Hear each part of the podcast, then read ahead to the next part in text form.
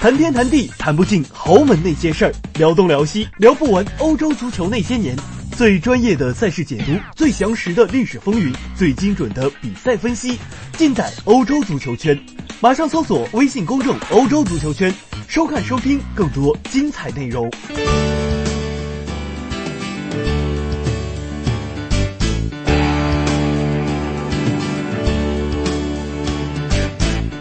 大家好，欢迎收听今天的翻看西甲，我是李晨。啊，今天继续由我和大家来聊一聊最近发生在西班牙足坛的一些啊新闻，还有一些趣事。呃，前几天呢，我和大家聊了聊关于马竞后卫卢卡斯·阿尔南德斯的转会问题。啊，有的朋友跟我说这个话聊的有点浅尝辄止啊。啊，我我觉得，啊，确实有必要聊一聊更深层次的东西。而今天凌晨确实有这么一个啊由头，什么事情呢？就是马竞的中场，也是他们青训培养出来的球员啊，托马斯帕特耶啊，在接受采访的时候说，他说有时候有的时候在马竞踢球啊并不开心啊，因为我出场时间不是很多，然后我希望得到大家的信任啊，就大大概是这么一个发牢骚的一个言论，但实际上呢。托马斯这个赛季出场时间呢并不少，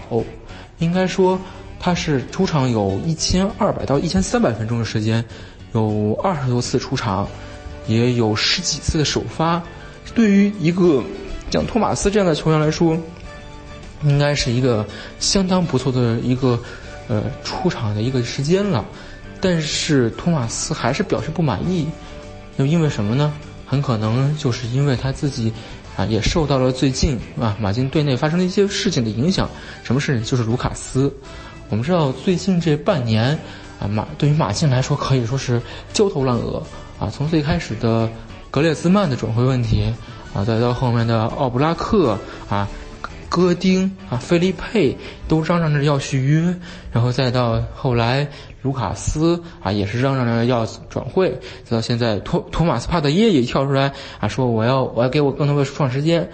可以说整马竞过去几年给人们留下的一种啊铁军啊一种队内非常有奉献精神、牺牲精神的一个形象，在最近这大半年的时间可以说是丧失殆尽啊，很多人就很好奇说为什么。啊，马竞忽然最近几个月一下子就人设崩塌了啊！实际上，这个我觉得这个原因，塞尔电台的记者那个 Yago 的 Vega 他说的很比较精辟。他说，虽然你看到现在闹事儿的人啊是卢卡斯啊是这个托马斯，但实际上真正一切的始作俑者啊是格列兹曼。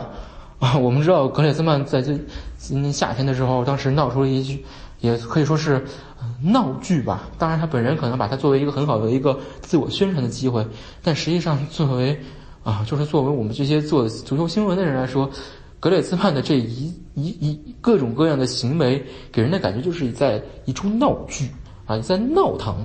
啊。格列兹曼他在要求马竞。啊，续约的同时，同时要跟巴萨在接触，最后啊，是成功从马竞要到了两千三百万的税后年薪。但是问题是，马竞他给了格列兹曼这么高的薪水之后，他还能不能给其他球员薪水呢？啊，这塞尔电台当时就说了，就说，呃，虽然说格列兹曼留住了，但是马竞把自己的一切都赌在了格列兹曼身上，导致的结果就是其他球员。会看到格列兹曼通过这种半威胁啊、半引诱的方式来要到大合同之后，也会纷纷去效仿格列兹曼，然后学着也来用这样的行为去逼迫马竞，让马竞就范。但实际上是马竞将自己的一大部分的薪水的份额，因为我们知道西甲球队是有新工资帽的，马竞今年的工资帽我记得应该是在。一亿到两亿之间，把格列兹曼在这么大一部分的薪水都用在了格列兹曼身上的时候，其他十几个、二十个球员怎么办？还能不能给他们续约？这就成了一个很严重的问题。所以，当这些球员发现啊，格列兹曼拿到大合同，自己是拿不到的合合同的时候，就会选择离队，就会选择造反。比如说啊，赛季初的时候的菲利佩。当时也是极度非常接近加尼巴里，啊，当时也是利用马竞根本就没有时间反应的一个机会啊，忽然就提出要求离队，这也是马竞过去几年续约不利，包括在球队的阵容的一个安排上的一个缺乏规划造成的一个影响，所以使得马竞在续约上其实是处于一个非常被动的状态。我们知道，一般豪门在和球员谈续约的时候，至少要提前。两个赛季开始，也就是说，在合同到期前两年就要开始和就球员的经纪人去讨论这个续约的意向，因为续约是一个非常漫长的过程，双方要不断讨价还价，而球员如果合同只剩半年就可以跳出合同开始去接触其他球队了，这个时候必须要留出足够的时间来把球员留住，但是马竞。在最近几年，由于不断的啊高薪想要续约续约现有的球员，导致另外一批没有拿到大合同的球员会不断的跳出来，打乱马竞的整个一个续约的一个节奏，最终造成的结果就是整个球队的薪资结构和一个球队的内部的架构出现一个崩塌，导致最终人员既留不住现有的，也挖不来现也挖不来未来的，这就是形成了一个恶性循环。我们知道，呃，马竞这几年在转会市场上实际上也是屡屡受挫啊。无论是早期买来的啊比埃托啊劳尔吉梅内斯啊，再到后面什么西凯拉啊，什么这个啊福尔萨里科啊，到现在的勒马尔，实际上比托洛啊，实际上这些球员。或多或少都实际上都在马竞没有打出自己的身价来，而马竞在外部啊引援不利的情况下，又无法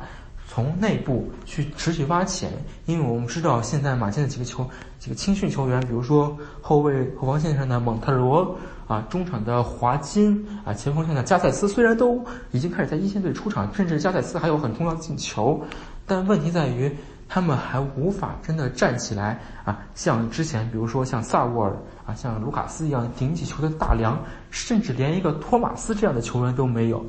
这样的情况下，外部引援不利，内部挖潜又开始出现内部的一种人才枯竭。这样情况下，马竞要想维持住过去几年的一个状态和一个势头，怎么办？只能尽力续约和留住现有的这些核心球员。但是核心球员一个个开始跳出来造反，这样情况下，对于马竞来说，实际上是一个非常非常危机的情况。别看今年马竞啊，又是搬了新主场啊，又是欧冠决赛又在万达大都会举行啊，看起来马竞是一切是啊蓬勃向上。但实际上，如果马竞无法处理好这一波的球员的造反潮的话，那么对于未来几年马竞的发展，包括这家俱乐部以后的一个走势，甚至整个西甲的一个格局，都是一种会带来致命的威胁。好，欢迎收听今天大家收听今天的节目，我们下期再见。